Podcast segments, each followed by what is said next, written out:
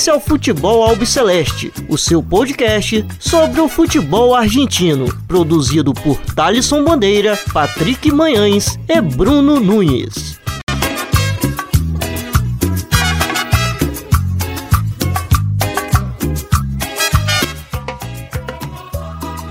Salve, salve a todos vocês. Está começando agora mais uma edição do Futebol Albiceleste. Meu nome é Thales Bandeira Estou sempre na companhia do Bruno Nunes e do Patrick Manhãs. É, mas antes de iniciar essa mais edição é, do Futebol Atlético, quero conversar primeiro com meus companheiros de toda semana aqui dessa bancada virtual. Quero saber como eles estão. É, primeiramente, Bruno Nunes, como que você está? Tudo bem? Fala, Thalisson. Uma honra estar aqui mais uma vez no Futebol Celeste. Um abraço pro amigo ouvinte, para amigo ouvinte. E pro companheiro de sempre também aqui, o Patrick Manhães. Então, vamos tocar mais um programa. Tá recheado, tem entrevista, teve eleições lá no lado vermelho e preto de Rosário, né? No lado rubro-negro de Rosário.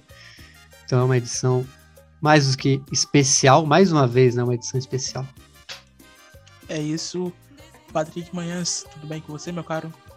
Saludo, amigos, Thaleson, Nunes, ouvintes. Grande prazer de estar aqui mais uma vez. Mais uma semana, mais um programa. E recheada, né? Tivemos uma, uma boa entrevista aí. É, eleições no News, Liga Profissional, Primeira Nacional. Então tá bem recheado aí pra galera desfrutar. E é isso. Bom, como o Bruno já adiantou é, no começo da sua fala, o programa tem uma entrevista que fizemos ontem, quinta-feira, é, já que estamos gravando numa sexta-feira é, pela tarde, tarde, tarde ou noite, é, essa edição 51 do Futebol Celeste, onde a gente conversou com um jornalista da rádio LT8 de Rosário, Hernan Cabreira, é, falando sobre essas eleições do News Old Boys que aconteceram no último domingo. É, foi uma, uma, semana bastante complicada de ataques aos candidatos Christian D'Amico e Nacho Astori, que foi é, eleito o novo presidente do News Old Boys. E eu e Bruno conversamos com ele ontem. É, e Bruno, é, antes da gente iniciar o programa com essa entrevista que fizemos com ele. Conta mais um pouco sobre essa entrevista, um, um, resumo do que os nossos ouvintes vão escutar nos próximos minutos. A gente falou com o jornalista Hernan Cabreira, lá de Rosário, que esteve por dentro dos acontecimentos das eleições e falando do, do que é, a gente pode, a gente, vamos dizer, a torcida do News pode esperar do, do novo presidente, o Nacho Astori, e que a gente abordou temas como renovação do plantel, é, até uma possível participação do Ricardo Rocha, do zagueiro, ex-zagueiro da seleção brasileira, campeão do mundo em 94, na diretoria, já que ele tem um passado pelo News é, além de, da violência corriqueira, que é as eleições do News, né? Muitas ameaças, tivemos atentados, e que não é uma coisa de agora, né? Vem, do, vem das dirigências passadas, né? Desde Diretorias passadas. Isso. isso, então é. Acho que tudo isso ele nos elucida aí o, como foi esse processo eleitoral lá no lado rubro-negro de Rosário. E venceu com uma enorme vantagem, né, Bruno? É, uma eleição que é, levou vários torcedores do News Old Boys ao Colosso Del Parque. E, Patrick, é, você não participou da entrevista por motivos pessoais, mas é, você ficou por dentro do que estava acontecendo, né? Inclusive, principalmente sobre os ataques que a gente já está com material pronto para soltar na semana que vem no Twitter é, tudo que envolve e tudo que vem envolvendo há anos é, tanto o News Old Boys quanto o rival Canaja, o Rosário Central, é, sobre um grupo de narcotraficantes que dominam aquela região, né? É, é Thaleson, sem dúvidas, né? E com relação à parte da, de, essa semana né, que antecedeu as eleições, como falamos no, no episódio passado, né, o especial que fizemos com o Matias Pinto, né, é, foram foi uma semana bem tensa porque dois dos três candidatos à presidência é, foram dia após dia ameaçados, né? É, tanto eles quanto a família deles. É, um deles, o próprio Christian D'Amico, que teve o, o seu irmão é, Damian D'Amico, teve é, a sua casa é, é, tomada a tiros, alvejada a tiros. Uh, o, o, carro que estava próximo do, daquela residência também. Uh, no caso do, do Astori, a, as questões sobre ele ser o ex-médico do clube também, é, também ser ameaçado é, por telefonemas, é, conseguiram pegar o, o, número dele e da mulher dele. Então foram dias assim que, que, que, antecederam as eleições bem tensos, né? E quando a gente chega no dia das eleições, quando eu e você a gente chegou a acompanhar alguns perfis do Twitter para saber como estava sendo, pelo menos por tudo que a gente apurou e tudo que vimos, não, não acabou sendo um dia tão desagradável como esperávamos, né? As eleições ocorreram, é, os dias que depois passaram da, das eleições também, até, até agora, por enquanto, nada de tão tenso aconteceu, então ainda assim é necessário ficar por dentro. E esse material né, dos narcotraficantes que envolve tanto a, as, as barras né, da, das torcidas de Rosário, é, tá um conteúdo bem interessante, a gente já chegou a dar uma, dar uma correção ali, uma olhada legal para ver como é que tá, e a gente pretende soltar breve, breve para vocês. É, inclusive, para quem não acompanhou, a gente fez uma cobertura sobre as eleições do News Old Boys e passando aqui, é, então, o total de eleitores que votaram é, no, no, último domingo foram 7.477 pessoas. É, o movimento Independência é, é, Leproso que é o partido do, do Nacho Astori, que venceu as eleições, é, ele conquistou 5.386 votos, é, cerca de 72% é, dos votos.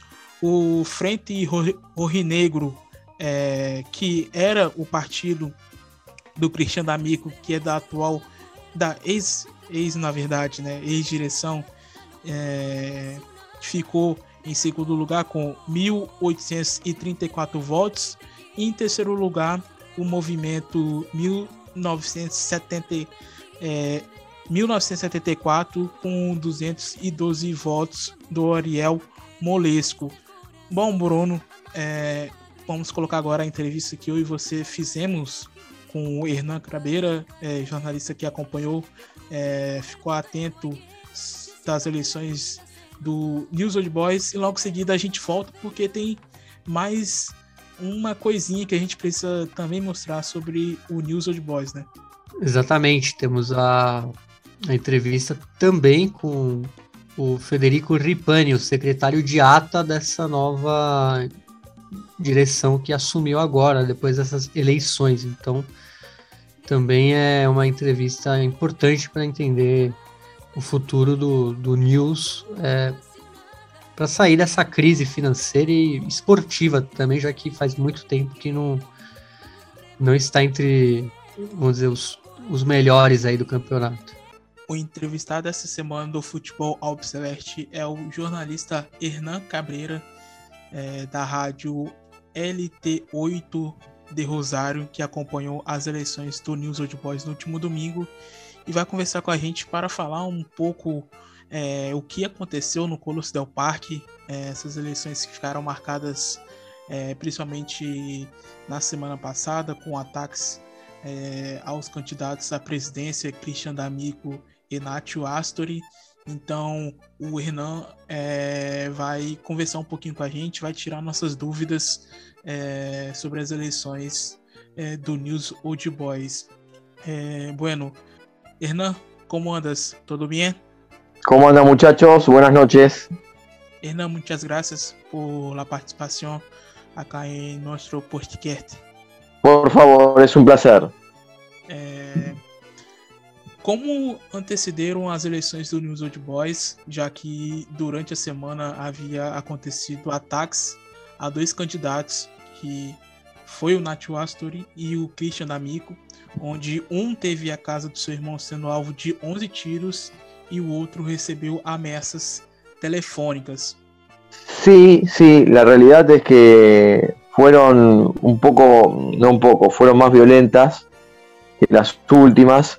Eh, las últimas eh, tuvieron a seis candidatos, eh, entonces la, la, cosa no estaba tan polarizada, es decir, no estaba centrado, aquí hubo tres y, centrado en dos candidatos, como vos dijiste, Talison, estamos hablando de Nacho Astore y de Cristian D'Amico, por ende, bueno, eh, arrancó la semana muy mal con esto que vos marcabas, que eran dos atentados, uno al auto de, Ignacio Astore, el que finalmente terminó siendo presidente, y otro balacera en eh, del hermano de Cristian D'Amico, de Damián D'Amico. Eh, lamentablemente eh, eso sucedió. Después de ahí es como que se tranquilizó todo, más allá de que en redes sociales fue bastante violento todo. Se, se, dijeron seguidores de uno y seguidores de otro, se dijeron bastantes cosas, bastante fuertes.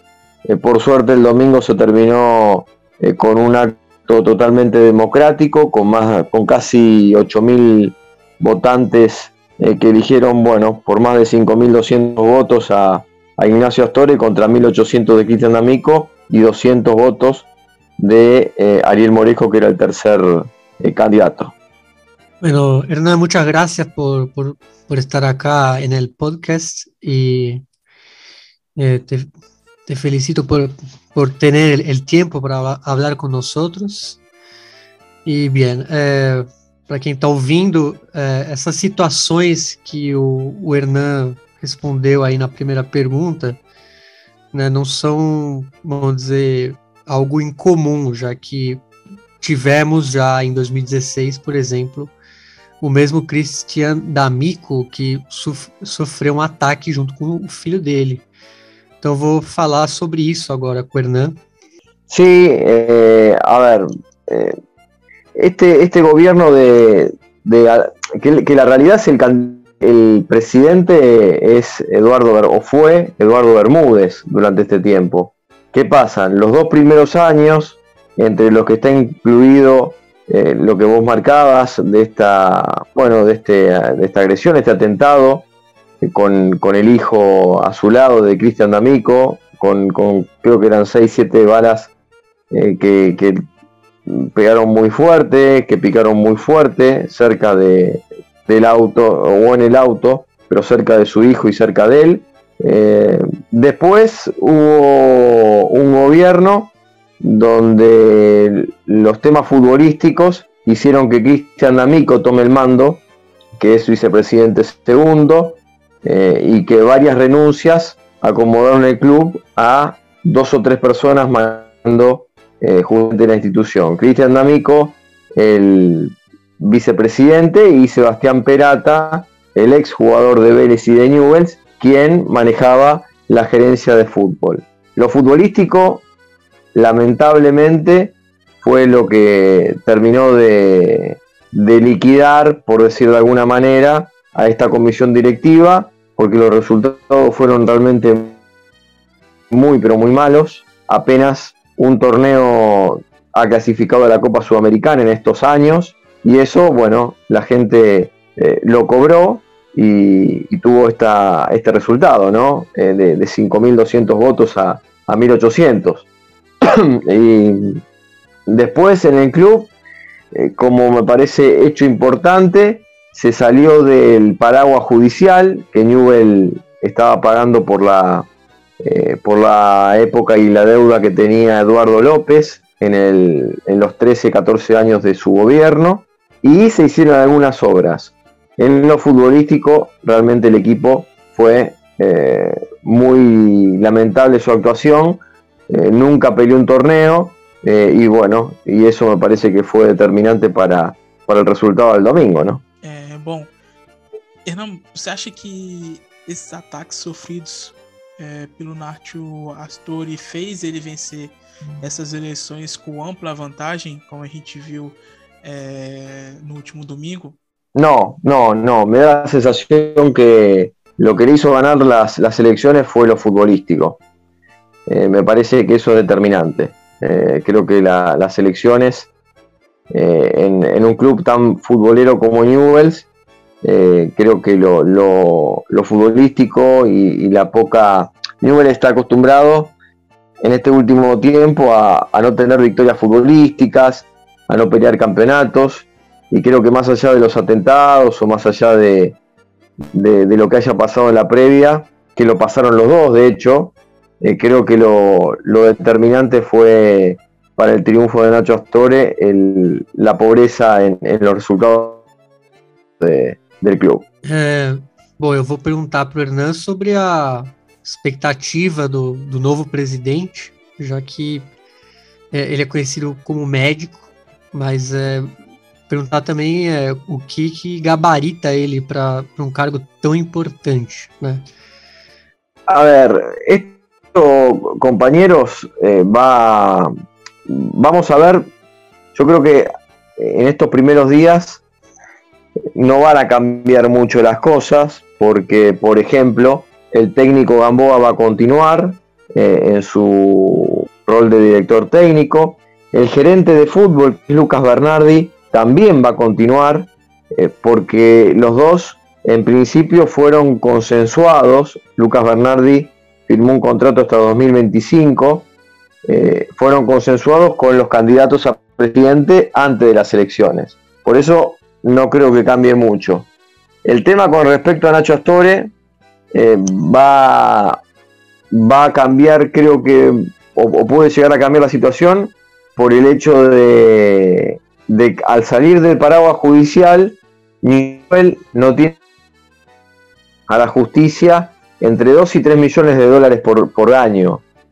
Ese dinero se puede utilizar para mejorar los mercados de pases y traer eh, mejores jugadores. Creo que pasa por ahí eh, eh, mejoramiento de lo futbolístico por parte de Newells.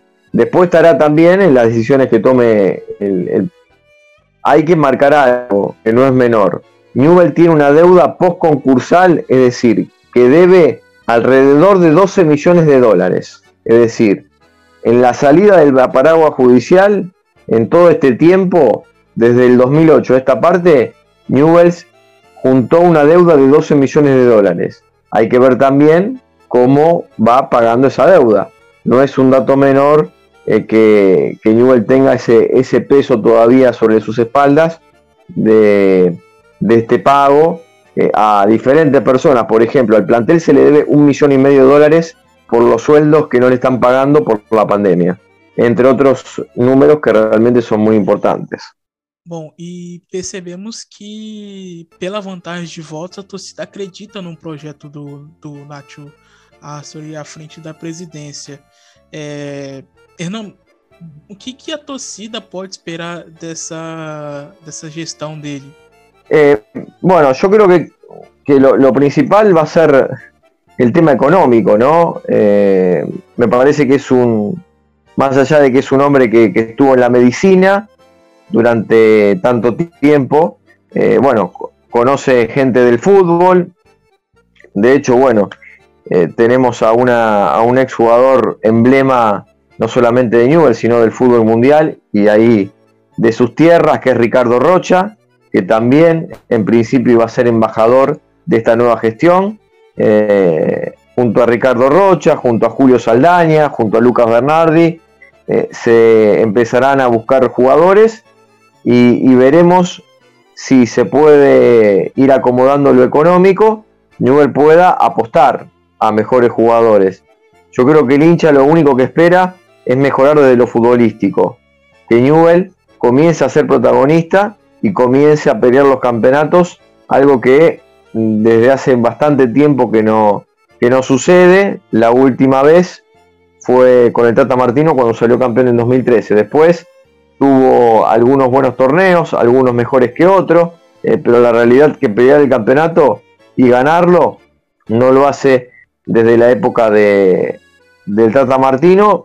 El año, al año siguiente también lo peleó, pero con un plantel armado por el Tata con Alfredo Berti como técnico, pero no lo pudo ganar. Desde ese tiempo, lamentablemente, Newell ha caído mucho de lo futbolístico y eso es lo que espera el hincha de Newell. Mejorar en ese aspecto para, para poder tener más eh, protagonismo en el fútbol argentino.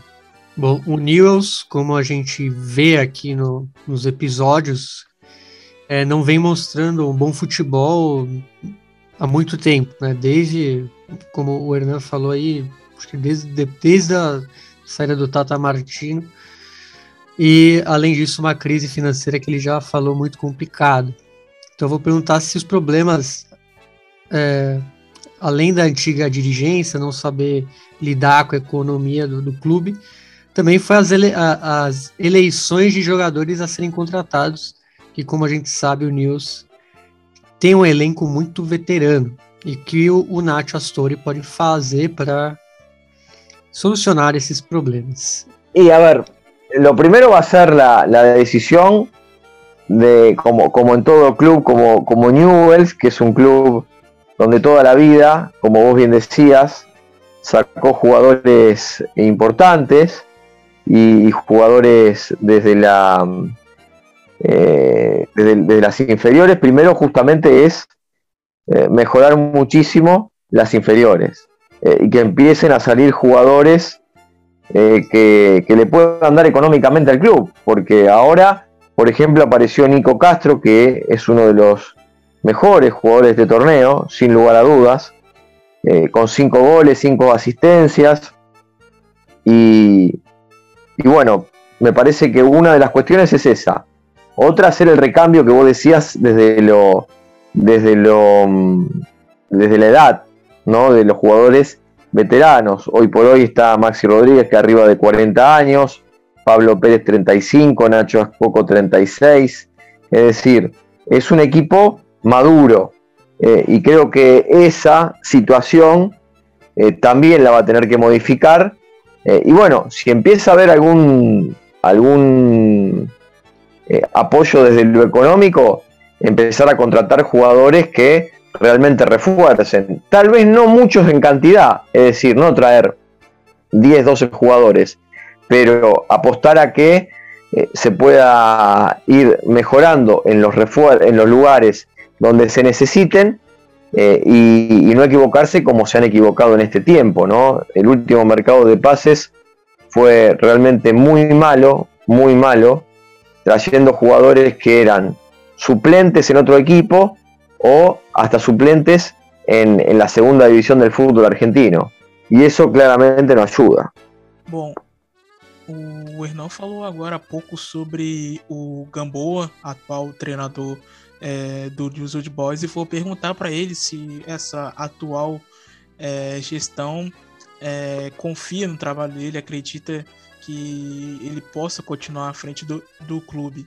Bueno, te, cuento que, que, de hecho eh, Fernando Gamboa eh, en dos oportunidades las elecciones de Newell se suspendieron por la pandemia. Y en la última presentación de la actual dirigencia antes de la segunda suspensión, Gamboa, que no era técnico de Newells, el técnico era Burgos, le mandó un mensaje de apoyo a Ignacio Gastore. Es decir, la presentación, el cierre de campaña de Ignacio Astore, hubo un video de, eh, de parte de Fernando Gamboa para apoyar la candidatura de eh, el actual presidente de Newell. Bueno, eso te imaginarás que tiene el apoyo. Lo que pasa es que, más allá del apoyo, tiene que encontrar los resultados. Eh, la realidad es que Gamboa, los refuerzos fueron muy malos, eh, no, han hecho mucho, realmente no han sido refuerzos, sino incorporaciones. Y, y, además se sumó que es un equipo, como decíamos recién, eh, bastante grande en edad, y eso hace que se llenaron de lesiones. Hubo muchas lesiones, hay muchas lesiones, porque ahora mismo, en el último partido, se desgarró Julián Fernández, uno de los mejores jugadores. Y bueno, todo eso me parece que marcan un poco eh, la, realidad de lo que es justamente o lo que es el plantel de Gamboa. Tenía muy poco para hacer. Yo creo que Gamboa, eh, si va más o menos llevando este, este torneo, va a llegar a diciembre y, por supuesto va a poder elegir sus jugadores con algo más de espalda y con algo más de resolución. Yo creo que hoy tiene el aval de la nueva comisión directiva Gamboa sin ninguna duda. Bom, é, como o Hernan falou anteriormente, é, um dos, vamos dizer, uma das figuras aí dessa nova gestão é justamente o brasileiro, né, o Ricardo Rocha, mundialista em 94, né, campeão do mundo em 94 e que teve um passo ali pelo time de Rosário, né, no News em 96 e 97. Então vou perguntar para ele justamente sobre a, o que, que o, o Ricardo Rocha vai fazer lá no News Old Boys. Mira, la realidad es que la idea al principio era de ser un manager. Después se pasó, que, que Ricardo Rocha sea manager. Después pasó a ser embajador. Eh, en la última eh, charla que tuvimos con, Ignacio Astore, continúa la posibilidad de ser embajador. Eh, el gran problema es que me parece Ricardo Rocha ahora está trabajando en, Cruzeiro. si es, ustedes me, lo confirmarán eso, si continúa. Y, lo va a hacer seguramente desde allí, ¿no? Tendrán contactos, le preguntarán, veremos el, la relación que pueden llegar a, armarse también entre Ricardo Rocha y, y, bueno, Cruzeiro, y Newells eh, y, el fútbol brasileño. Yo creo que por ahí va la historia, es tratar de acompañar, de ayudar y de alguna manera de poder, eh, bueno, armar relaciones y, negocios que, que, sean beneficiosos para los dos, ¿no? Bom, tem mais alguma pergunta? E, é, e, não, é que o Hernan perguntou, né, se ele tá no, no Cruzeiro ainda ele tá, né? Ele chegou em agosto, junto com o Vanderlei Luxemburgo. Isso. Então ele trabalha, está trabalhando no, no Cruzeiro no momento. Então atualmente ele teria duas funções, uma no Cruzeiro e outra no News. Isso, no, no Cruzeiro ele, ele tem esse cargo mais, como o Hernan falou, meio de quase um manager, né? E, mas não sei, né? Porque é, é difícil, né? Um time no Brasil e outro na Argentina é, vai dar trabalho para ele. Não, não, é uma coisa fácil ter dois empregos em, em dois times tão importantes. Então vamos ver qual será o futuro do, do Ricardo Rocha. Bom, então agradecemos demais a presença do Hernan Cabreira aqui é, para falar sobre as eleições do News, do Nacho Astori e de outras coisas envolvendo o clube do Parque da Independência. É, Hernán, muchas gracias por la participación en nuestro podcast, hablando de las elecciones de News, de Nacho Astori y otras cosas del Club de Parque Independencia. Y abrazo y saludo desde Brasil. Abrazo muchachos, eh, un abrazo enorme, muchas gracias por la oportunidad y a su disposición siempre. Muchas gracias, Hernán. Muchas gracias. Abrazo. Bom, então é isso. Conversamos aqui com o jornalista de Rosário, é, Hernan Cabreira, para é, falar com a gente melhor sobre essas eleições do News Old Boys que aconteceram no último domingo. Bom, então é isso. Vocês escutaram a entrevista com Hernan Cabreira. Agora a gente conseguiu uma entrevista assim que é uma enorme satisfação para a gente aqui do Futebol Celeste, é, onde conseguimos um áudio com Federico Ripani, que é o atual secretário de ATA dessa nova gestão que assume no News Old Boys.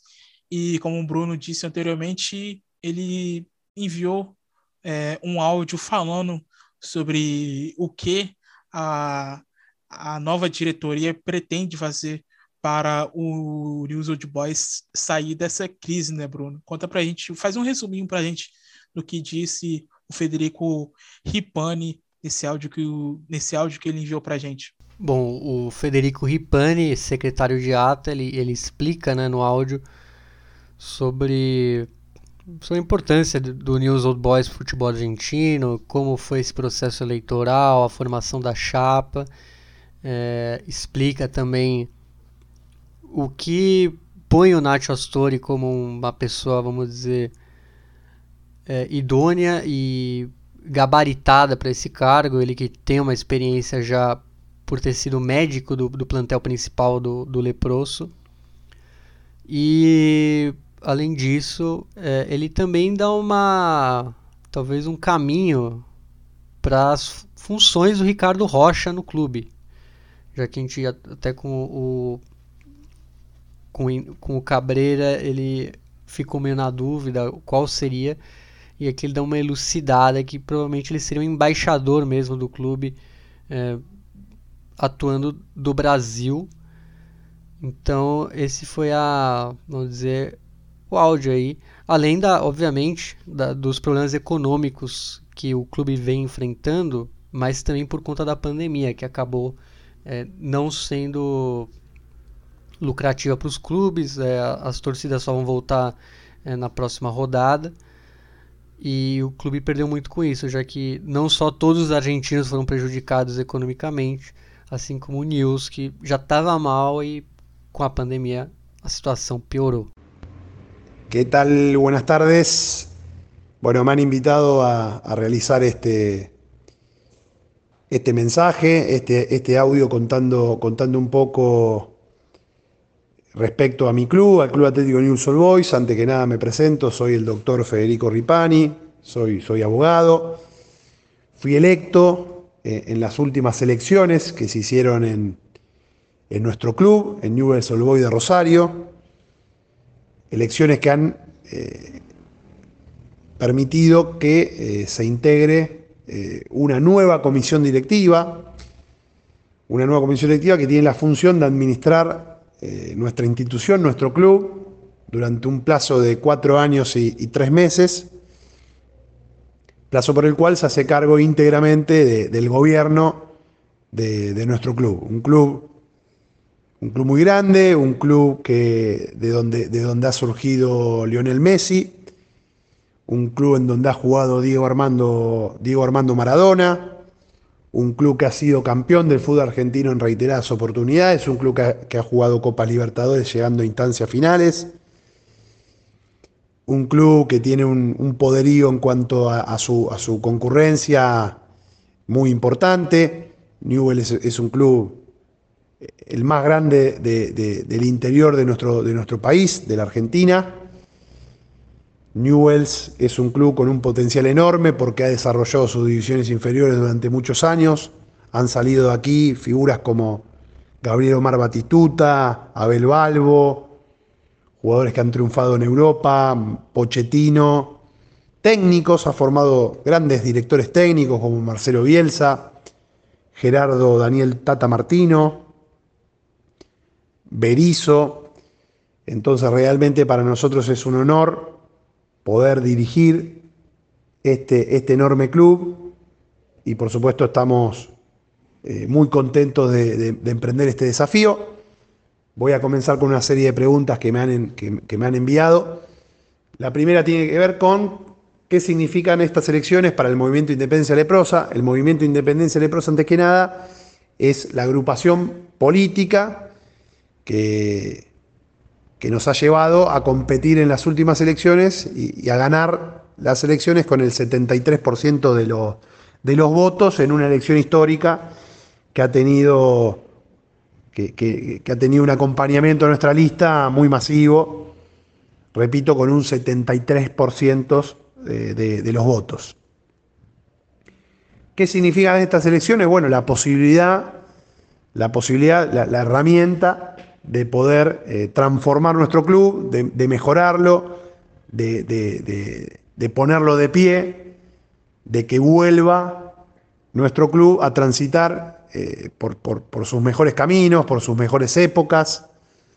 Es la herramienta para, poder cumplir los sueños que, nos unen a los hinchas, a los socios de nuestro club desde, desde, desde muchos años. La segunda pregunta tiene que ver con ¿Qué puede esperar la hinchada de, la conducción de nuestro actual presidente. Nuestro actual presidente es el doctor Ignacio Astor, es un, médico reconocido de nuestra ciudad, un, profesional prestigioso. La gente puede esperar de él seguramente una gestión que tiene que ver con la horizontalidad, con la formación de equipos de trabajo, con la departamentalización de las áreas de, de gestión institucional, un, un, presidente que, que, es, eh, que se presenta con, con, una gran amplitud, con una gran pluralidad. Creo que, que esa es la principal característica de, de, nuestro, de nuestro actual presidente. Y otra, otra característica, creo yo, es eh, el amplio conocimiento que tiene él de, de, del fútbol del club, porque él anteriormente, antes, varios años antes de ser presidente de nuestro club, fue médico del plantel superior eh, de, nuestro equipo.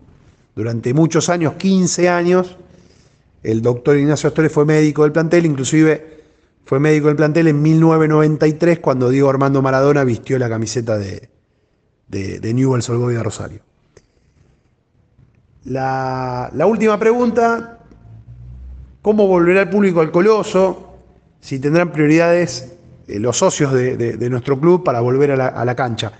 Bueno, como bien saben ustedes, desde que comenzó la pandemia mundial, en el fútbol argentino no ha habido público en, las tribunas, con lo cual de, posibilitarse la, presencia del público en las tribunas, de, posibilitarse esta, esta, chance de que vuelva la gente a la, a a la cancha, eh, nos va a generar a nosotros la, posibilidad de, provocar nuevos ingresos económicos para, nuestro club, va, a posibilitar el acompañamiento masivo de nuestra gente en la cancha, que para nosotros siempre es un plus a la hora de disputar nuestros partidos.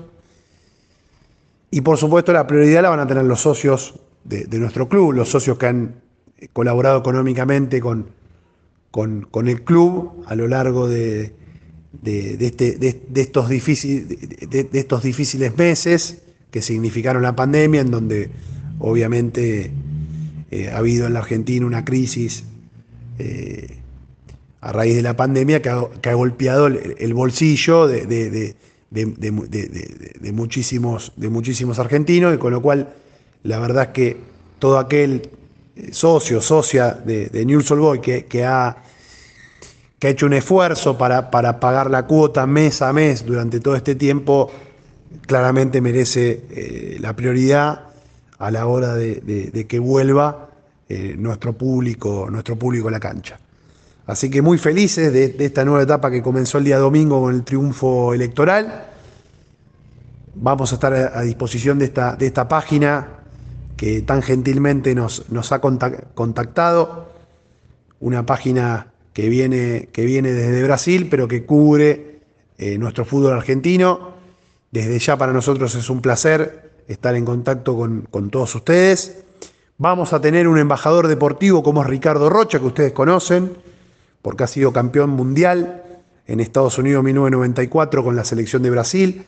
Ricardo Rocha eh, jugó, disputó, eh, defendió nuestra camiseta, eh, en, en, Newell's Old Boys entre los años 1996 y 1997. Tuvo un paso muy recordado por la gente de Newell, es un, es un, un ex futbolista muy querido acá en, en, nuestra institución y nos va a acompañar, eh, va a acompañar al presidente Ignacio Astore como, como embajador deportivo de Newells en Brasil, que obviamente es un mercado enorme, muy importante para, para nosotros también. Les dejo um forte abraço e, como sempre, é, à disposição. E bom, é, agradecer, aproveitando o, esse áudio muito importante né, de uma pessoa que faz parte da atual diretoria, que é justamente o Federico Ripani, secretário de ata. Então a gente agradece pela, vamos dizer, pela essa visão interna do que o clube vai passar a partir dessa nova diretoria liderada pelo Nacho Astore. Bom, eu faço as palavras do, do Nunes as minhas, né? É... E agradecer também pela disponibilidade do, do Ripani em poder mostrar para nós, tanto nós aqui do Brasil, como também outras pessoas que são ligadas e interessadas ao, ao News Old Boys em, em saber o que é, quais são os planos a partir de agora dessa nova diretoria. Bom, e a gente deixa claro aqui que nem todos é, nem todas as pessoas que a gente entrevista têm ali uma facilidade para falar um portunhol, então a gente deixa a entrevista em espanhol mesmo, é, no caso do, do Hernan e agora do Ripani, mas sempre quando a gente é, consegue, a gente né, traz um, um, um, alguma pessoa que, que fala um portunhol para facilitar para todo mundo, né, Bruno e Patrick? Porque nem sempre todo mundo consegue compreender perfeitamente o espanhol como a gente. Exatamente. E aí, pela, por essa preocupação, adotamos a, pelo menos a medida de deixarmos a pergunta em português para pelo menos o ouvinte ter a noção do que está sendo tratado. Então, pelo menos é o, é o máximo que pudemos fazer, pelo menos desse episódio. Bom, então é isso. É, essa primeira parte do futebol Up Celeste, a gente é, comentou bastante sobre o News, falando sobre as eleições do Clube Leproso. Bom, então seguimos é, com essa edição para falar sobre a Copa Argentina, que tivemos duas partidas é, durante a semana. Primeiro do jogo movimentado em Mendoza entre Mendoza não, perdão, Córdoba entre Godoy Cruz e Racing é, no tempo normal 3 a 3 e nas penalidades o Godoy Cruz o tomba do biocista Diego Flores venceu a Lacadê de Úbeda por 5 a 4 é, Bruno é, semana bastante complicada para o time azul de Avejaneda. No final de semana havia perdido para o Tadieres pela Liga Profissional, que a gente vai comentar logo em seguida. E durante a semana perdeu é, para o Godoy Cruz, sendo eliminado da Copa Argentina. É um fruto de um bom trabalho do Diego Flores, que a gente estava todo mundo com uma pulguinha atrás da orelha para ver se ele ia fazer realmente um bom trabalho, já que ele chega com esse cacife de de ser o assistente técnico do Bielsa no Leeds. E, cara, ele, o que ele prometia, ele tá fazendo, né? Apesar do, do empate que a gente vai comentar contra o Sarmento de Runim, foi um jogo em que ele nunca, vamos dizer, abdicou de, da vitória. E, e o, com, com um plantel bem mais modesto do que o do Racing, vamos, vamos falar a verdade, que também, vamos dizer, não se deixou levar, mas o Godoy é um Godoy Cruz totalmente diferente do que a gente viu no começo do ano. Né? O time que entrava para perder e hoje em dia não importa o adversário. Então foi uma classificação, vamos dizer, espetacular, principalmente pelo nível dos jogadores do Racing, mais do que, vamos dizer, a, é, a tática, já que o Claudio Ubeda não vem agradando. É, muitos ainda o tratam até como tampão. Então, foi um jogo com uma posição de bola meio que, vamos falar, de, é, bem equilibrada, mas é, realmente teve muitas chances de, de gol e, como a gente viu, foi um 3 a 3 né, o, gol, o Bujaldi, o Burgoa, o Ramires saindo do banco para fazer os gols do Godoy, e do lado da academia, o Lisandro Lopes, né, o veteraníssimo Lisandro Lopes, é, o Enzo Copetti e o Javier Correa, que chegou aí nessa janela e na última janela.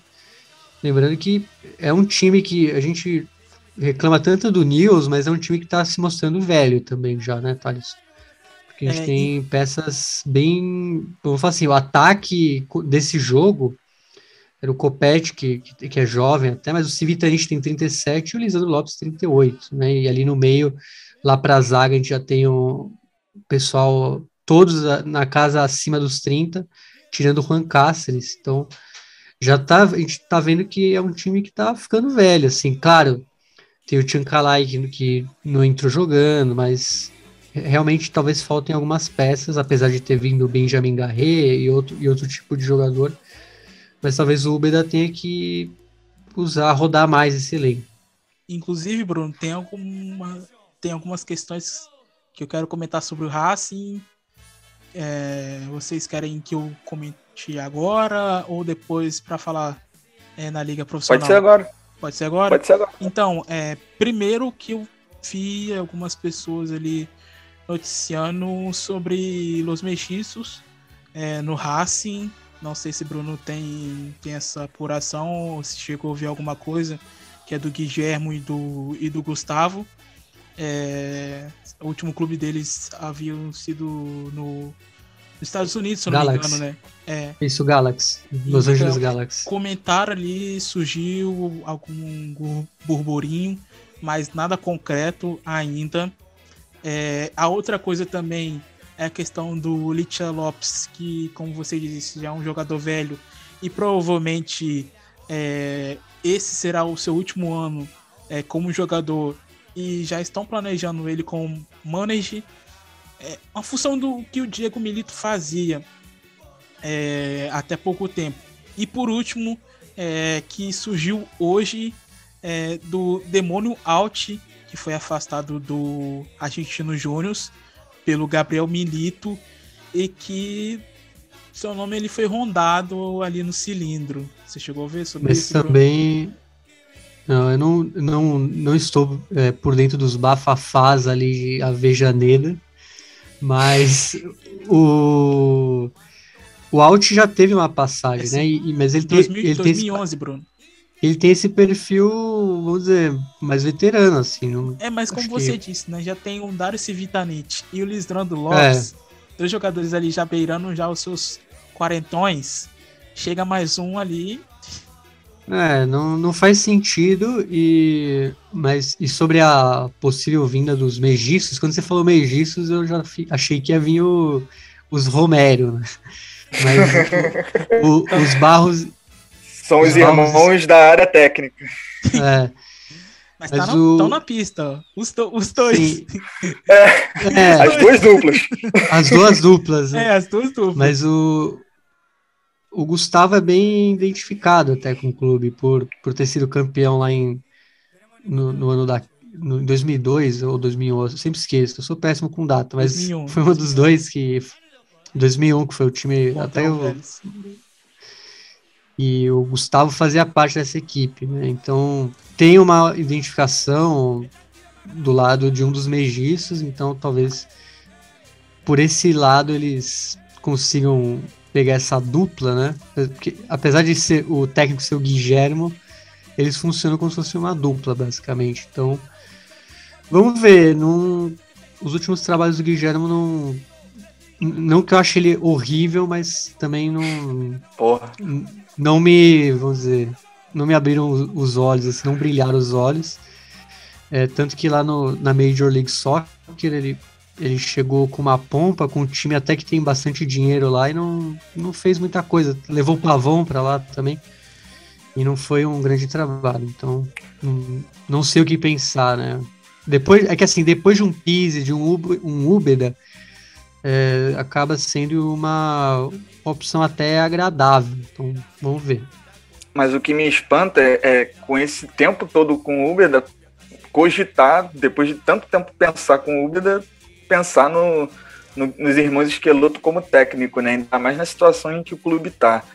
Então a- é, gera uma, uma preocupação, porque será que o Esqueloto vai ser meio com a solução ao ponto de melhorar o, poderio ofensivo desse time do Racing? Ou melhorar pelo menos a questão dos resultados, porque é um time que pelo menos nos últimos jogos, pelo menos nos últimos cinco jogos da Liga Profissional, é quatro empates e uma derrota. Aí tem essa eliminação pro Godoy Cruz, que é um, que é um time mais humilde na questão de poderio é, técnico, mas porém mais organizado. Então, a ver, ainda segue sendo uma especulação, pelo menos até onde o Thaleson disse, não é algo tão forte, mas pelo menos me preocupa, né? A falta de um pouco, não é nem de noção, mas é de, de mostrar um perfil, designar um perfil que possa sim ajudar o Racing a conseguir voos maiores. Porque é um clube que está com 18 pontos e na sétima colocação, ainda na primeira página,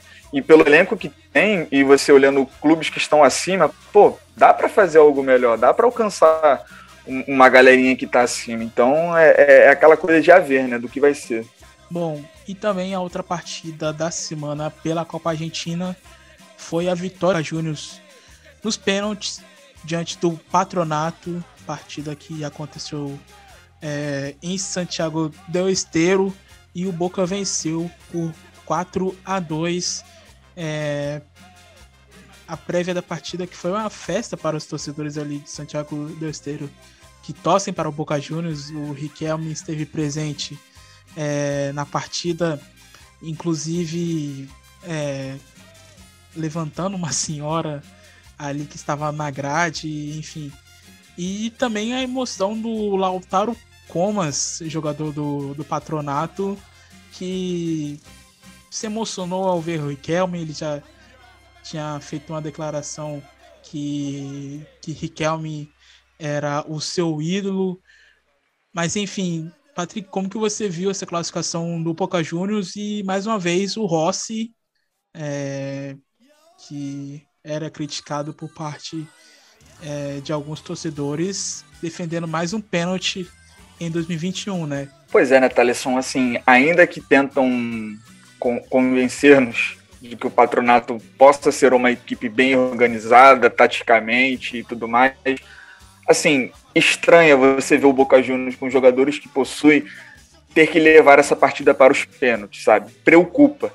Embora é, é, aquela coisa né, de, do, do paradoxo do, do, trabalho do Bataglia até aqui, né? Porque até agora você não consegue enxergar uma partida que você fala, caraca, taticamente é esse Boca Juniors do, do Bataglia, é assim que vai jogar essa equipe.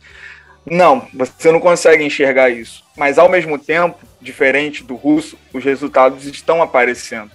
Então é algo que deixa um pouco assim o que acontece nos bastidores do Boca é, um pouco calmo, um pouco tranquilo, porque você está classificado da Copa Argentina, você não está longe das cabeças do, da Copa da, da Liga Profissional e os jogadores, pelo menos individualmente, alguns ali estão atuando bem.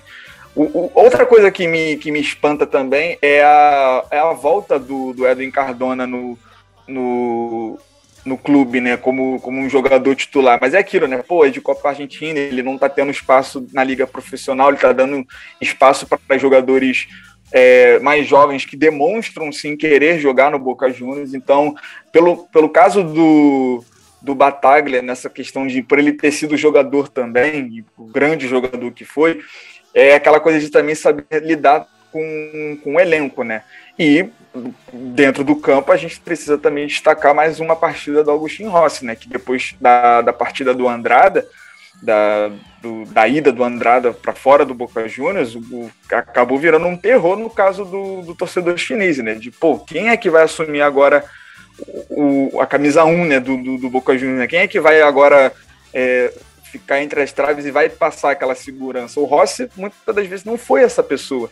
E está sendo agora, não só de hoje, mas um pouco antes daquela, daquela classificação contra o River ou outras partidas contra o River para, pela liga profissional, é, acabam dando essa segurança, né? Então é, é aquela questão de também, né, de ver como vai ser não só o Rossi, mas também essa essa equipe do Boca Juniors nos jogos grandes. Eu não consigo ah, ver que esse Boca foi testado da, da, melhor forma possível. Teve uma partida contra o Racing, mas é aquilo, né? É o Racing, né? Então, eu ainda estou esperando desafios maiores do que esse Boca Juniors do Bataglia pode, pode enfrentar.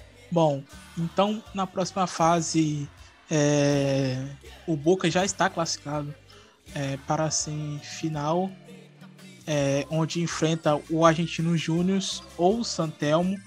É, as outras partidas das quartas de final são Temple e Tajeres de Córdoba, e Godoy Cruz e Tigre de Vitória. Bom, então passamos aqui para a Liga Profissional é, comentar a rodada 13. E bom, como o, o, o Bruno disse anteriormente quando comentou sobre o Godoy Cruz, é, que ele empatou diante do Sarmento de Runim é, nos acréscimos, né, Bruno? Sim, foi um jogo em que o Godoy dominou a partida completamente. Só que faltou a pontaria, vamos dizer assim. Teve um, um expulso também, o, o, Ferrari. E lá no, fiozinho, lá no finzinho teve o gol salvador do Christian Coleman, do Paraguai, o Christian Coleman, que salvou aí o, vamos dizer, o, o Diego Flores, que foi um jogo, vamos dizer, saiu um pouco do, das últimas apresentações, mas mesmo assim é, foi, vamos dizer, manteve a, a posse, foi dominador máximo do jogo, mas como a gente sabe, não sempre os times que dominam vão, vão ganhar. Então, quase que tropeça aí para um Sarmento bem, bem tímido aí, um time que foi para se defender e, e, quase levou os três pontos. Mas aí, para sorte do Diego Flores, teve esse gol aí nos acréscimos. Bom, a outra partida do sábado foi a vitória do Vélez Sácio diante do Aldo Civi por 3 a 2 e com o Thiago Almada fazendo dois gols para o Fortin Delinies. E, bom, quem é o destaque do Aldo Civi é o Calterúcio, que tem marcado aí em várias rodadas. Bom, Patrick, o Vélez que estava lá embaixo até pouco tempo já está ali brigando ali na. brigando ali lá em cima, hein? Para você ver a loucura desse campeonato, né? A gente estava comentando com o Matias no episódio passado, né? O, o Vélez, junto com o Boca, até umas rodadas atrás, era um dos times que não estava conseguindo vencer. E do nada, o Vélez, três, quatro rodadas depois, o Vélez está em nono, na primeira página do campeonato. Então é, é, é, uma loucura tremenda, sabe? E um ressurgimento do que está sendo o trabalho do Maurício Pellegrino com algumas peças, principalmente com o Thiago Almada, o Lucas Jansson, o, o Lutero também, uh, de querer, de querer não, né? De mudar um pouco também o, o que está sendo essa equipe, né? Do que está sendo a, a maneira de jogar. Claro que ele não vai abdicar também da posse de bola e tudo mais, mas é uma equipe que individualmente está sendo muito bem, bem aproveitada. Antes era coletivamente, agora ainda segue sendo coletivamente, mas também individualmente, porque o Thiago Amada estava fazendo muita falta na, no início do campeonato. Tudo bem, teve a questão do é, da das Olimpíadas, eram as Olimpíadas, né, que ele ia ter sido convocado, né? E alguns outros jogadores também não estavam atuando da, da melhor forma possível. E pro outro lado, a gente olha o Aldocive da Gagoneta perdendo duas rodas e cinco derrotas praticamente seguidas né, nessas, últimas, nessas últimas partidas. Né? Então é uma coisa, coisa que preocupa bastante o, o, o torcedor, né? É, outro ponto também é, é, aquele, né, de que até quando vai durar o, o, o Gago, né? Resta aquela mínima preocupação.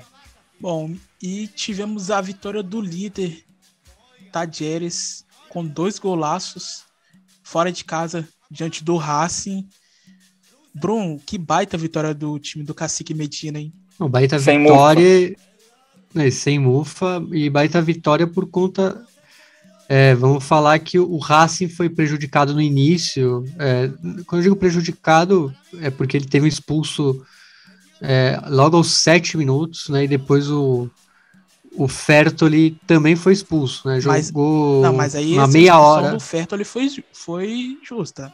Ah, sim. É, mas tô falando que no caso de, dos jogadores, né? Sim, Porque ficou com mas... 10.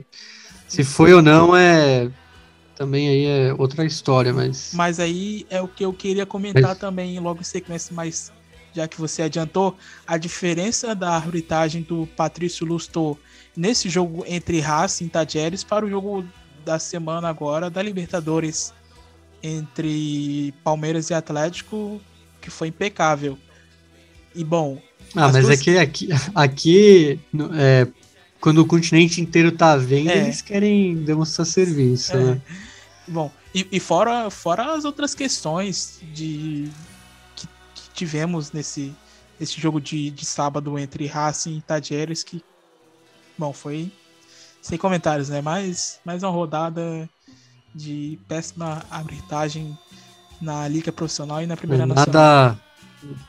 Nada fora do, do comum. É. Também teve o Cigali saindo cedo por conta de, de lesão. Mas é isso. O, o Cacique Medina, a gente cansa de falar, mas é um cara que se adapta ao rival. Não. Ele monta um time, vamos dizer, para encaixar com o do rival, né? Não que os outros se encaixem ao dele. E a gente vê na tabela, que é o líder. É, a gente na próxima rodada a gente já chega a, a mais da metade do campeonato. Então não é. Já passou bastante coisa. A gente acha que tá no início, mas é porque só tem uma, um turno, né? São 25 jogos.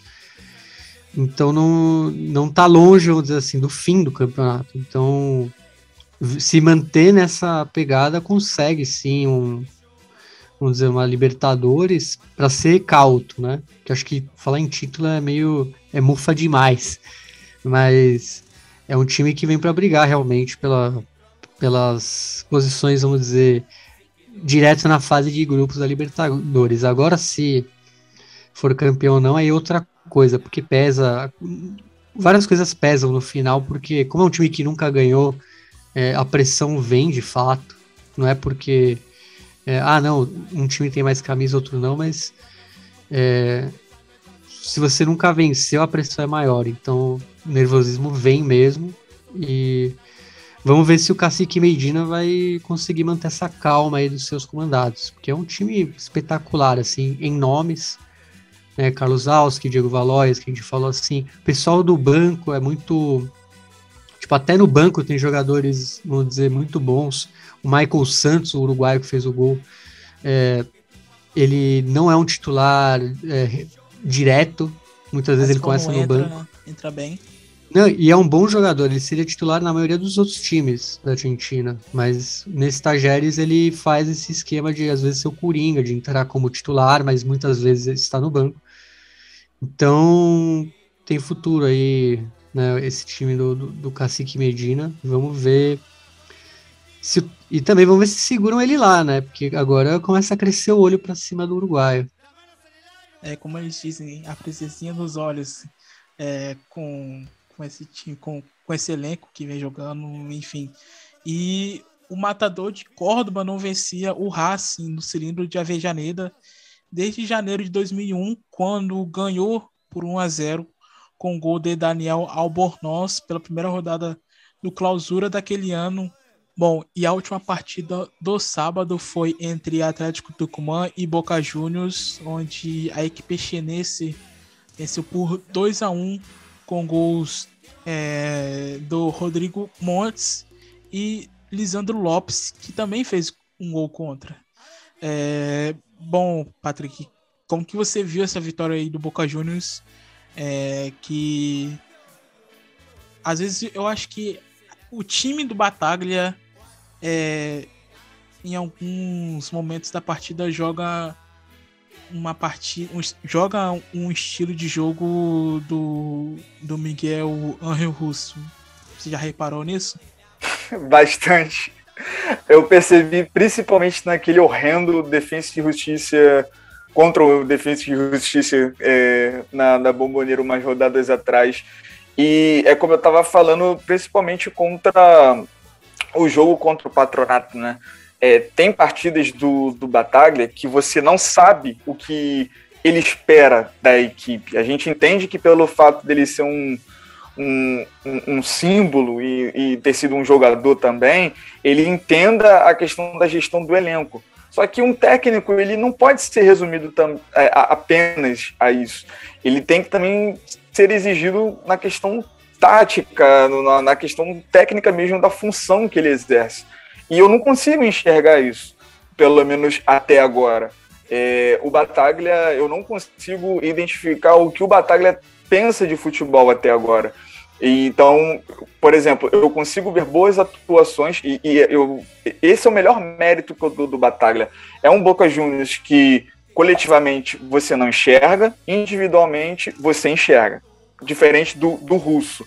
Embora em alguns momentos você tenha momentos de Miguel Angel Russo, sabe? De bola no, no, no pivô, do, o Carlos Esquerdó já fazer um lançamento no, no, no Orsini ou no Pavão. Então, pelo menos nesses últimos momentos, você tem boas atuações do Pavão, você tem é, é, momentos assim de sequência com o Juan Ramírez, que veio do São Lourenço, que tem se mostrado um jogador bem interessante. No, no início, quando ele chegou, eu cheguei, eu cheguei a falar que eu não vejo ele para o tamanho do Boca, mas pelo que ele tem apresentado, tem sido uma, uma boa opção. E na, na questão de, de sequência para Advíncula também, na lateral direita. Mas, assim, é, eu acho que ele precisa, em alguns momentos, também é, melhorar nesse repertório técnico. Quando eu digo técnico, é no sentido tático também, né? Sobre montar um padrão de jogo. E eu não consigo ver isso, sabe? Então, você demitir o Miguel Angel Russo para continuar o mesmo com outro técnico acaba não sendo a melhor forma. Mas foi como eu falei também no outro raciocínio do mesmo Boca, sabe? Os resultados estão vindo. Então, se você falar hoje, você sendo um jornalista hoje, falar que o Boca não joga tão bem, é papo do, do Riquelme com o mate dele vir atrás de você e criticar, sabe? Que você não tá fazendo a leitura correta, porque se você vence para muitos, você tá jogando bem, e não é o que acontece. Bom, no domingo tivemos a vitória do Estudiantes diante do Patronato por 2 a 1 o Colón venceu em casa o Central Córdoba por 1 a 0 e no clássico entre Platense e Argentino Júnior, que terminou empatado sem gols, tivemos a saída do Leonardo Mandelon, que, bom, não durou muito tempo na equipe de Vicente Lopes, né, Bruno?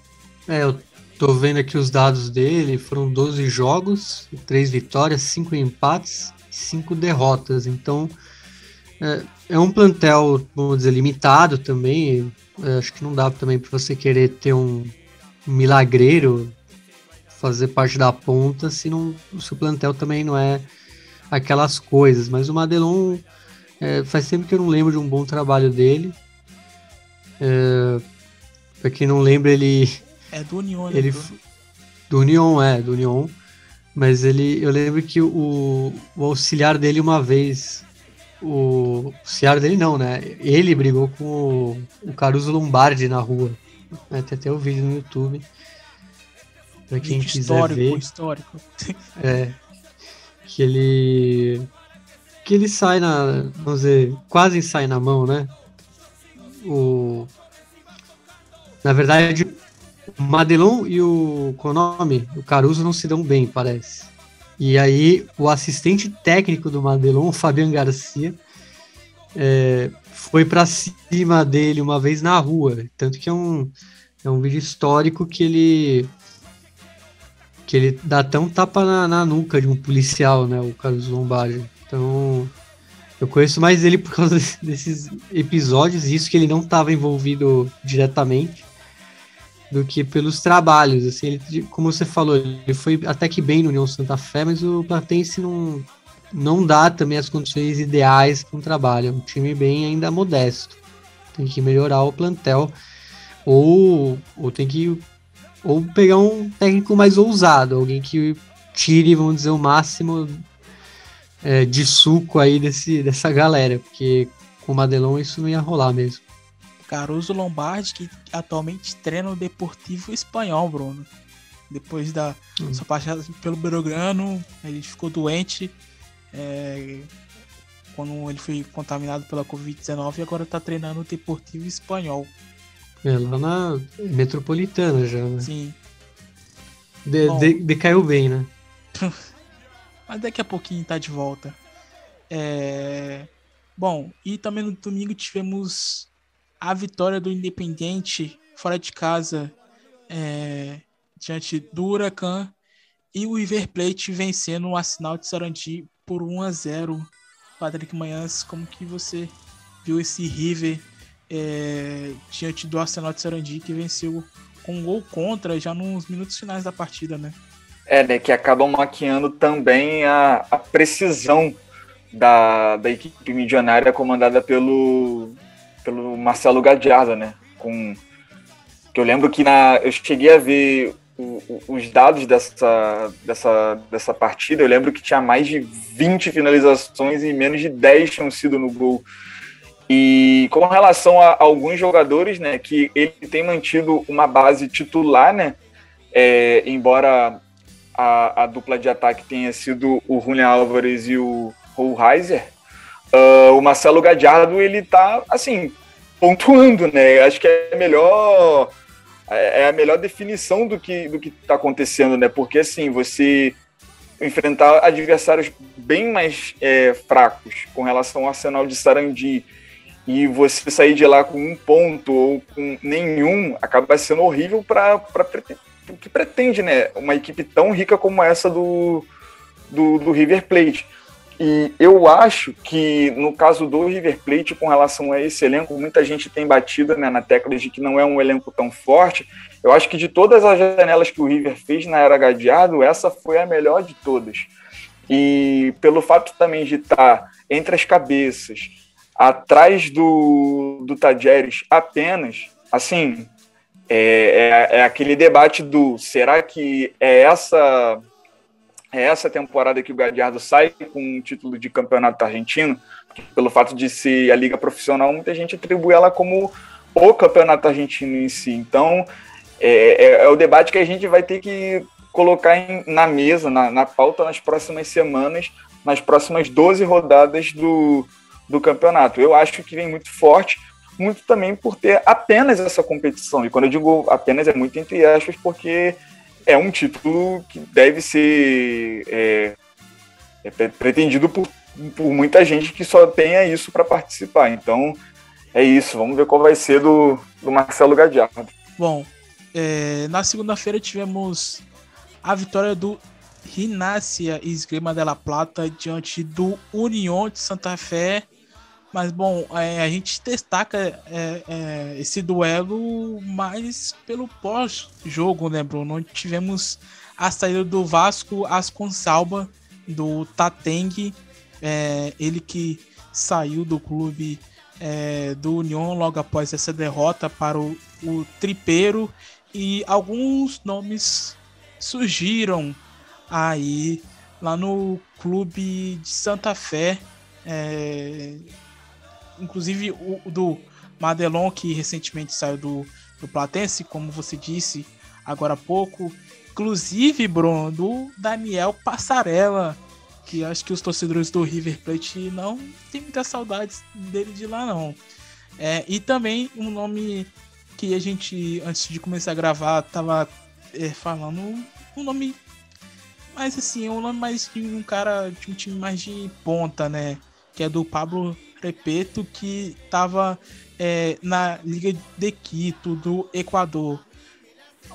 É, como que você avalia esses nomes aí que surgiram é, no Tateng?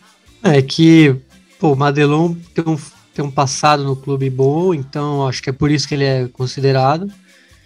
Mas o Passarela, me desculpa, mas o cara não dirige há muito tempo e como você falou, a torcida do River não tem as melhores lembranças, mas eu não lembro de alguém ter uma boa lembrança, né? Lembrando Sim. que ele passou aqui no Corinthians, né? Na, Argentina, na seleção argentina, que ele, ele queria que o Redondo cortasse o cabelo, só pataquada, né? O Passarela fazia. E Bruno, eu acho que ele cansou das férias prolongadas dele e tá querendo voltar agora. É, então, mas tirando esses nomes, o para mim o Pablo Repeta é, como você falou, é, surpreende, surpreende porque para mim, por exemplo, ele seria um ótimo nome para o Racing, que está precisando de um técnico. Então surpreende ele tá nessa, parece que está perto, né? Tem uma, uma certa preferência pela da dirigência do, do Tateng pelo Pablo Repeto. Eu também teria, né? E, mas como você falou, é um cara que eu imaginei num time até de ponta aí da, da Argentina. Ele poderia pegar um grande ou qualquer, qualquer time bem colocado aí. Como eu falei, o, o Racing em tese estava pensando nos megiços, mas o Pablo Repeta é um nome para mim muito melhor que os megiços Barros Esqueloto. Mas se for realmente para o União, é, baita contratação, vai ser um, aditivo muito grande para esse time. Pode ser um cara que potencialize para deixar aí o time bem nas, é, entre os primeiros aí. Claro que não brigando pelo título, porque, já se passou muita água nesse campeonato. Mas talvez melhore bem o time com a chegada do Pablo Repeto, se isso mesmo acontecer. E que fez um bom trabalho na Liga de Quito, né? É, eu, eu tenho ele como um treinador, pelo menos na América do Sul, é, como um dos treinadores de topo. Para mim é uma. Caberia em vários times aqui no Brasil e, por exemplo, Então é para mim uma eleição ótima ele. Então, tá, se isso acontecer, é uma grandíssima contratação do, do. Bom, e na segunda-feira tivemos Lanús e News Old Boys, o, o News Old Boys aí logo após as eleições vencendo é, o Granate é, em La Fortaleza e que baita vitória é, do News Old Boys, uma vitória importante para o clube que passou por uma semana complicada, como a gente já havia falado no começo do episódio, né, Patrick? É, exatamente, né? A gente estava brincando, né, há, há, uns dias atrás, né, de que pro News vencer agora, a partir desse, desse momento agora, só montando eleições. E individualmente, boa, boa partida, né, do Nicolás Castro, né, que, que fez dois gols. É, o News que estava precisando muito de uma vitória, não vencia há muito tempo. E também a questão da dependência do, do Pepe San nesse time do Luiz Ubeldia, né? Porque é uma equipe que assim, quando, quando o time não estava bem coletivamente, vinha o, o Sam e fazia um gol, fazia dois. Então, é, embora a sua dupla de ataque, o, o José Lopes, tenha feito um, assim, não foi o suficiente, né? E aí a gente começa a colocar na balança até que ponto esse tipo de jogo também do Luiz Obedia, que é um técnico que eu gosto bastante nesses, nesses últimas, nessas últimas temporadas, o que ele tem alcançado com a equipe Granata mas prevaleceu a equipe do Fernando Gamboa fora de casa, né? Então é, é, é para glorificar mesmo essa vitória que não via há muito tempo. E tivemos também a vitória do Rosário Central diante do São Lourenço e o empate sem gols entre Banfield e Defensivo Justiça. Bom, a 13 terceira rodada já está é, tendo bola rolando, é, onde jogam Sarmento de Runi e Vélez até o momento as duas vão empatando sem gols. Na sequência, 9 e 15 da noite, temos Estudiantes e Platense. Amanhã, sábado, 1 e meia, o Aldocive recebe o Rinácia. Teremos duas partidas e o Vélez acaba de fazer um gol. Bom, é, no sábado temos duas partidas 3h45, Tadieres e Rosário Central, Nacional de Sarandi e Lanús. 6 horas, Banfield e Atlético Tucumã, e encerrando sábado, Central Córdoba e River Plate. Bom, no domingo, 1h30 da tarde, União recebe o Patronato, 3h45 o São Lourenço recebe o Defensivo Justiça, 6 horas da tarde, o Independiente recebe o Godoy Cruz. E fechando no domingo, o Boca Juniors encara o Colón. 8 e 15 da noite em La Bombonera. Na segunda-feira temos duas partidas, 6 horas a gente no Júnior e Racing. E encerrando a rodada, 8 e 15 da noite, o News Old Boys encara o Huracan. Bom, meus caros, tem uma partida aí que eu sei que vai estar na lista de todo mundo, né? Não precisa nem falar qual é.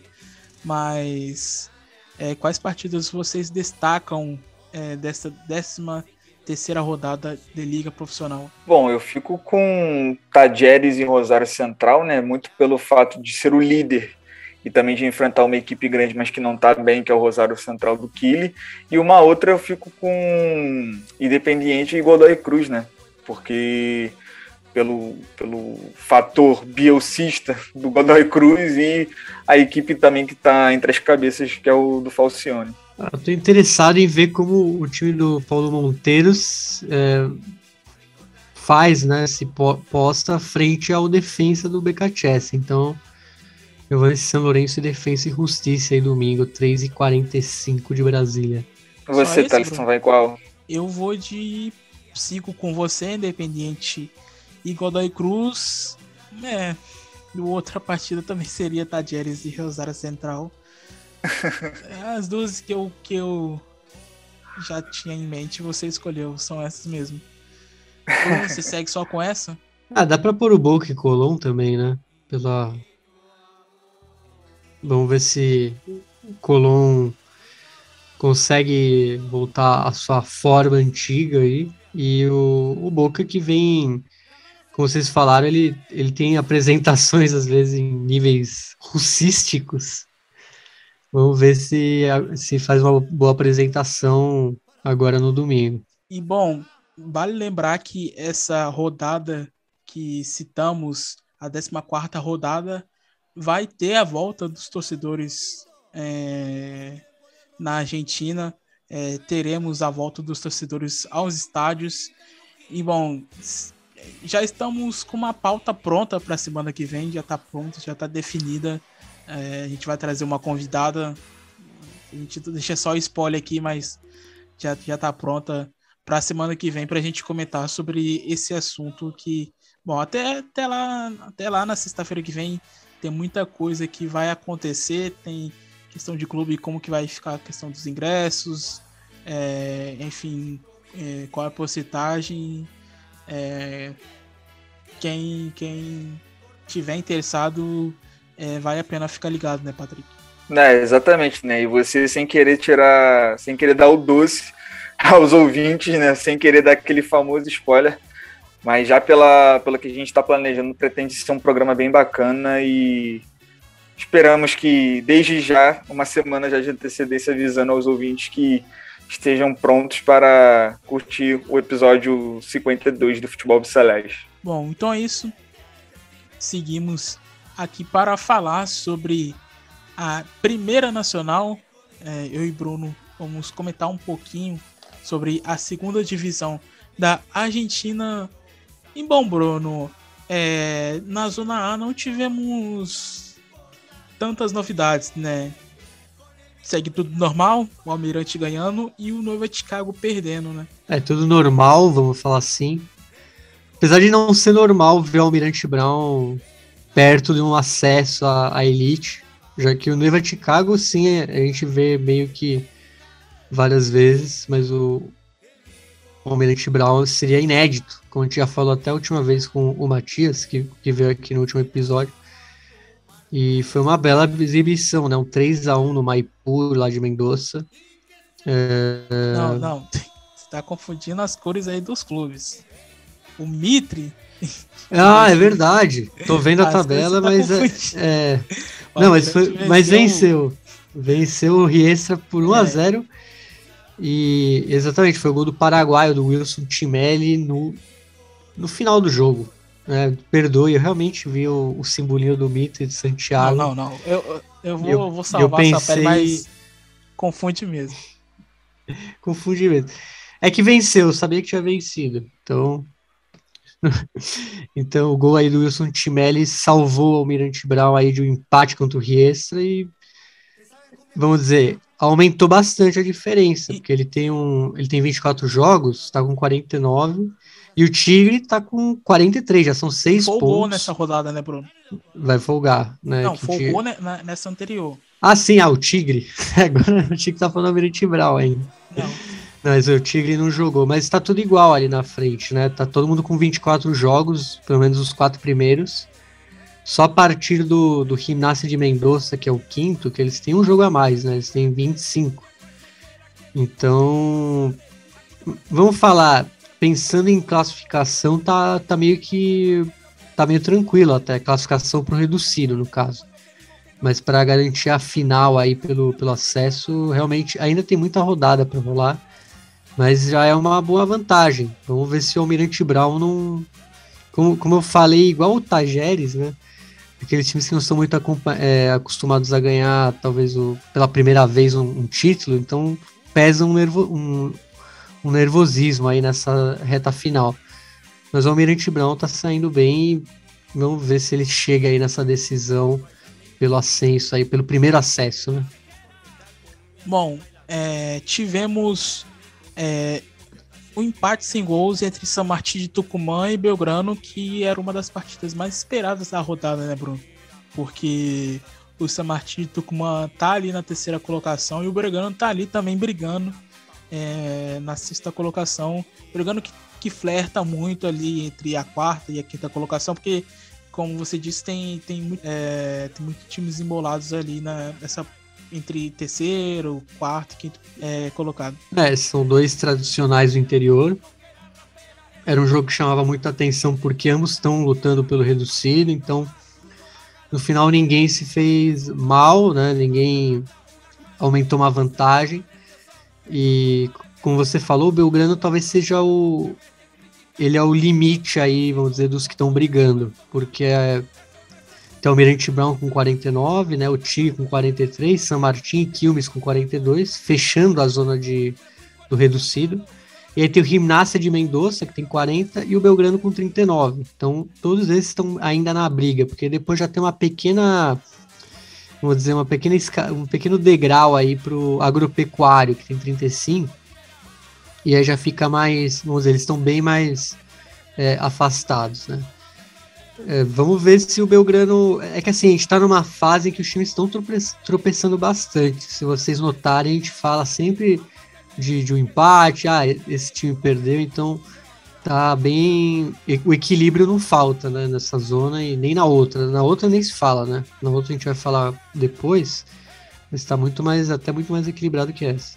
Bom, Bruno, e o Cerveceiro venceu o Alvarado por 1 a 0 com gol de Facundo Pons.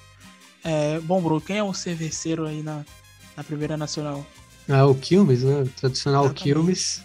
Já jogou Libertadores. Quilmes de Mariano Pavone. Mariano Pavone, exatamente. Aos 39, 39 anos de idade. E com além, além disso, tem jogadores é, de passagem de primeira divisão. É. Tem o Adriano Calelo, tem o, o Mariano Barbieri, e treinados pelo Facundo Sava, que tem um histórico aí bem grande no, no Racing Clube de Avejaneda, como jogador, né? Não como técnico, apesar de acho que ele também teve uma, uma passagem como técnico por lá. E Bruno, eu, mas é um time bem. Eu fui até pesquisar para ver se o Facundo Pons é parente do Luciano Pons do Banfield, mas não achei nada. É, se tem algum parentesco entre os dois.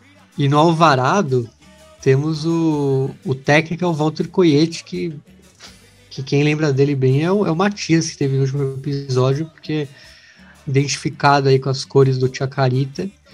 E o, o camisa 9 do Alvarado é o Felipe Cadenazzi, que aliás, ele veio naquela parceria o Corinthians tinha o Flamengo de Guarulhos como um time B. E ele jogou no Flamengo de Guarulhos, o Felipe Cadenazzi. E voltou aí para a Argentina e tá, ele é um dos artilheiros até da B Nacional. Tá ali na, no topo da artilharia. Ele tá na quinta colocação, tem 10 gols, né? Tá atrás do, do Brian Fernandes, do Claudio Biller, Serveto e do Pablo Magnin, que é o. está liderando com folga. Né? Exatamente. E, bom, como havia falado bem no comecinho, o Chicago perdeu. Isso já não é novidade. Para quem tem acompanhado o Chicago, é o último colocado da Zona A. Não tem chance nenhuma de reduzido, nem brigar por título. E Bruno é, acabou que passou batido pela gente, porque na semana passada o Nova Chicago publicou nas suas redes sociais que o Leonardo Sigali, jogador do Racing, é, doou chuteiras para o plantel do Torito de Matadeiros, né? É, doou porque roubaram. Né? o insólito é, é que a suspeita é que roubaram no dia em que fizeram uma, uma espécie de, vamos dizer, um velório, em, em frente ao, ao, ao estádio e dizem que aproveitaram o dia do velório para roubar os materiais esportivos dos jogadores. Isso não é provado ainda, mas tudo leva a crer que, que foi nessa ocasião. E aí o, o Cigali, que jogou no, no Neva Chicago, é, se solidarizou com, a, com, o pessoal lá de Matadeiros e, e, doou umas peças e parece que o Racing também ajudou. Então eles não agradecem só o Cigali, mas também o clube de Avejaneiro. Bom, é, falando sobre a zona B, que acho que tá mais interessante é, de acompanhar, né, Bruno? Porque tem vários times é, muito, muito colado e vários times ali brigando pelo reduzido, né? Se a gente for olhar é, do All Boys, até do São Martin de São Juan, podemos, do Santelmo, podemos colocar que é o 13 terceiro colocado, tá brigando ali por uma vaguinha no reduzido, né? É, são oito pontos, se você for ver. Então, a gente tá falando do décimo terceiro, né? Então você vê que tá bem um leque bem, bem grande de, de times. E, mas claro, os times que estão. Tem três times aí que estão numa sequência muito boa, que é justamente os três primeiros, né? O Barraca Central, o Games de, de Santiago do Esteiro e o Deportivo Morum, que estão com uma, uma gordurinha, vamos falar assim. E porque a partir do Brown, que a, o Brown de Adrogué, que apesar de ter 38 e estar no reducido, mas ele tá colado com vários times, porque o Brown tem 38, é o quarto, mas aí tem o Ferro, Tristan Soares, Defensores de Belgrano, Almagro, Gimnásia com 37, um ponto atrás. E depois ainda vem o Independiente Rivadavia, que só tá a dois pontos do Brown. Então dá para mudar muito aí nessa, esses classificados por reduzido. Então realmente é um. Tá bem parelho essa a zona B do, da Primeira Nacional. Bom, então algumas partidas interessantes que vão acontecer na zona A. É, tem algum tem algum jogo que você queira destacar, Bruno? É, bom, a gente tem Rinácia de Mendonça e Almirante Brau, que é uma partida bastante interessante. A gente também tem aí, podemos colocar um, não sei, um, um Tigre e Alvarado. É, é mais pelo Tigre, né? Mas é. o, acho que esse jogo que você falou, o Rinácia e Almirante o melhor mesmo, porque os dois estão ali brigando pelo reducido. E o jogo ainda é em Mendoza, então pode dar uma complicada para o Almirante Brown, que é o líder. E mas acho que tirando esse jogo tem, tem um, jogo, um jogo, vamos dizer, mais metropolitano interessante. Sábado tem um Quilmes Estudiantes de Caceiros, né? Os Estudiantes de Buenos Aires. É, o Quilmes também está brigando aí para se manter no reducido, então é importante uma vitória. É, e eu acho que é, é, isso, né? Pelo menos na zona A. Na zona B, acho que aí sim a gente vai ter mais variedade de jogos. É, exatamente. Bom, é, você já quer mandar bala aí na zona B? Na zona B, bom, temos. Instituto Ó, tem o... e Barraca Central é interessante. Sim, o, o Games também e o San Martín de San Juan. Ah, e acho que o maior de todos é esse Deportivo e Brown de Adrogué, segunda-feira, dia 27 jogo. de setembro, 9 e meia, porque é o terceiro e o quarto. Então, e tem uma chance de quem perder, se tivermos um perdedor, sair do reduzido. É bem. Essa chance é real. Então, acho que esse é o grande jogo mesmo. Bom, tem. É, acho que acho que é só isso mesmo, né? Não tem outra parte. Acho que ao Boys e Defensores de Belgrano, um dos dois vencendo também fica ali colado, não, não, não desgarra desse, desse grupinho que tá, que tá bastante embolado, né?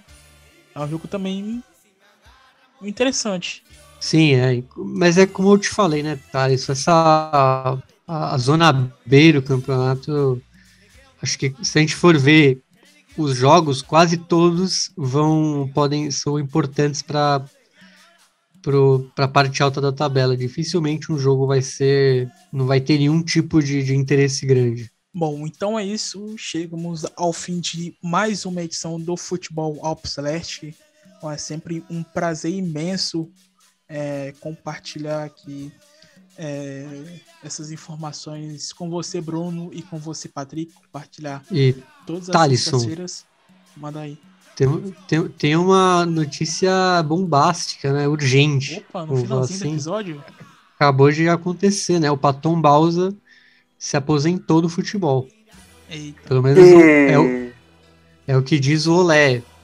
É, claro, a chance de voltar do nada sempre existe, né? Mas pelo menos é, o Olé bancou, tá na capa do Olé que o Paton Balsa não será mais treinador, ele pendurou a prancheta, vamos falar assim. O, o César Luiz Merlo postou? Não, não, não vi, mas tá, tá no Olé. Ele, ele é o Fabrício Romano Sudaca, né?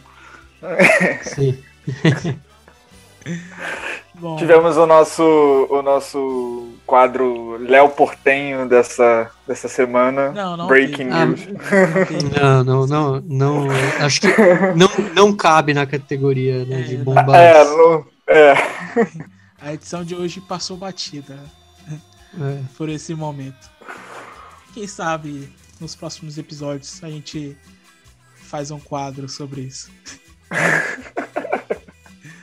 Bom, Bruno, tem, tem mais alguma, alguma novidade aí pra, pra gente poder encerrar essa edição? Ou é, essa do Paton foi, foi, é, foi, foi para finalizar mesmo?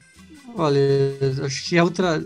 Acho que a, a outra é que o. Parece que realmente o Ausch de fato saiu, né, do, do Argentinos, parece. Mas ainda tá estão em vias de formalizar, mas o Olé já dá como que ele não joga mais pelo Argentinos, que ainda tinha uma dúvida, né, se realmente ia rolar isso. Mas parece que realmente o Gabriel Milito e, e etc. e dirigência não, não vão contar mais com o Gabriel Alves. E, e, que deu uma caída. Deu uma caída pesada, né, Bruno? Depois da, da Libertadores, né? Ah, não, ele tava ótimo na Libertadores. Era um dos grandes não, destaques não, aí junto não com... Não falo só dele, mas do grupo em geral, né? Do elenco. Ah, sim, do, do, do time, time, verdade. Uhum. Sim, caiu bastante. Era um outro time no começo do ano. Bom, e eu havia falado que o Vélez tinha marcado um gol, mas foi enganado. Continua 0 a 0 Sarmento de Ronin e Vélez Sácio. Bom, agora sim encerramos essa edição do Futebol Obsolete Agradeço demais a presença sempre aqui do Bruno Nunes e do Patrick Manhãs. E Bruno, vamos encerrar com um grupo bastante conhecido na Argentina, né? Que completou 21 anos de existência. É, não preciso nem explicar, né? Damas grátis, Cumbia Vigeira. Tem que então, fazer o gritinho, tem que fazer o gritinho do Pablo. Não, não. Que isso, cara. Ei. Aí você Decepciona nosso e... Não, depois eu, eu faço. Não. Eu preciso, preciso, de treino. Não. Mas o. Não, mas é, é um grupo que, vamos dizer, sempre se mantém né, na vanguarda, vamos falar assim, porque apesar de ser um, um, um grupo de cumbia vigeira, ele nunca se fechou né, ao gênero, porque recentemente eles gravaram com Elegante, como a gente sabe, mas não só com elegante, porque elegante tem a ver com um pouco com a cúmbia vigeira, mas ele grava com a Tini, que é do pop, então um cara. Né, um cara bem. Quando eu falo cara, é o Pablito Lescano, mas quando a gente fala do Pablito Lescano, a gente meio que tá falando Damas Grátis, então vocês entendem por aí. Então, cara que sempre. Sempre se. Assim como o Cacique Medina, ele se adapta aí aos outros ritmos. É, e qual música que a gente vai encerrar hoje? Ah, eu escolhi Alça Las Manos. É uma. Ah, não, não tem muito motivo. É pelo... eu gosto, eu gosto e pronto. É um motivo. É, é um motivo, é. É, é um mas motivo. Aqui, não, aqui não é não é um grande motivo, né? Não tem uma história emocionante por trás. Não, não é algo específico, né, Bruno? É, é, não, eu gosto. Sensacional. Bom, Patrick, valeu demais pela presença de sempre aqui no Futebol Celeste. Eu que agradeço, Thaleson Nunes. É, é sempre bom estar aqui gravando com vocês e vamos por mais. Sextou, abram aquela cervejinha, fiquem em casa e desfrutem do futebol celeste. Bom, então é isso. É, encerramos mais uma edição do Futebol Celeste. É, damas grátis, alça las manos. Até a próxima.